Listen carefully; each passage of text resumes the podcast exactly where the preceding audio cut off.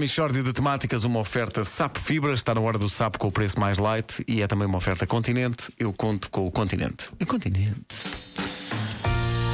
Mishória de temáticas. Posso aproveitar, posso aproveitar, ah, peraí, ar. sim, sim. Posso aproveitar este momento para dar um beijinho ao ouvinte que mesmo agora estacionou ao meu lado no semáforo e disse, apontando para o, carro, para o rádio do seu carro, o senhor não devia estar aqui a fazer a Michórdia? Pronto, já cá estou, minha senhora. Ora bem, eh, atenção que isto hoje é mais um impressionante caso de vida. Uh, conosco eh, Custódio Ribeiro, dador de órgãos. Não, não é, não exatamente. Então? Não, já fui, já fui. Mas agora sou emprestador de órgãos. Portanto, não, eu em- não dou, empresto. Porque uma pessoa só é parva uma vez. Ah, mas porque teve uma má experiência na doação de órgãos, foi isso? Tive, tive. Aqui há tempos o meu cunhado precisou de um rim. E veio ter comigo ao custódio e tal. Eu nunca te pedi nada. Até te trago dois garrafões de vinho sempre que vou à terra. E olha, agora dava-me jeito um rim. E eu, tudo bem, toma lá o rim. Uma pessoa às vezes também tem as coisas e não as usa. E, em vez de estar aqui a estragar, que vá para alguém que lhe faça falta. Bom, o- os médicos instalam-lhe o rim. Ele vai para casa, não me dá um telefonema, um postal, nada. É, pá, eu odeio quando as pessoas não telefonam a agradecer um rim. É. Bom, isto foi em 81. Em 84, o meu rim começa a falhar, o que ficou.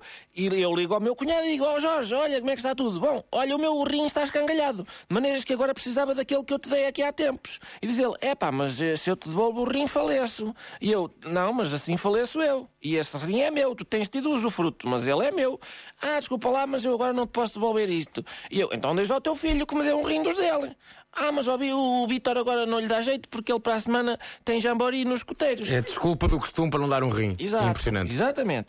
Maneiras que eu lá consegui, por portas e travessas, arranjar um rim, nunca mais dei um órgão na minha vida. A gente dá um órgão e, e as pessoas, em vez de os, de os timarem, não. É uma falta de respeito. Eu só muito mais tarde é que vim a saber isto. Mas o, o rim que eu dei ao meu cunhado, ele usava para filtrar urina. Não posso. Ah, sim, sim, disseram os médicos. Eu fiquei de cabeça perdida. Chegámos a este ponto de falta de civismo das pessoas. Portanto, mesmo que ele me devolvesse o rim, beijo ao nojo que era. Quantas vezes é que eu tinha que lavar aquilo só para tirar o cheiro? Então como é que o senhor faz agora? Eu agora só empresto os órgãos. Para já aponto tudo num caderninho que está guardado em minha casa, como quando empresto livros, não é? Metade do fígado está com fulano, um rim está com ciclano, para evitar situações... Ó Mário, a vesícula que eu te emprestei, ah, emprestaste, não me lembro nada, assim, tenho tudo apontado. Não, não, eu emprestei-te a vesícula a tantos do tal.